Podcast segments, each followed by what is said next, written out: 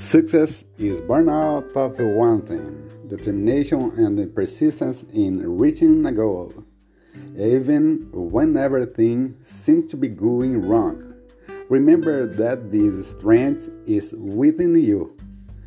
Be like the sun, shine and show everyone that just like you, everyone can be and have what they want.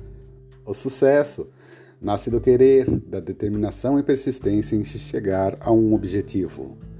Mesmo quando tudo parecer que não está dando certo, lembre-se que essa força está dentro de você. Seja como o sol, brilhe e mostre a todos que, assim como você, todos também podem ser e ter o que quiserem.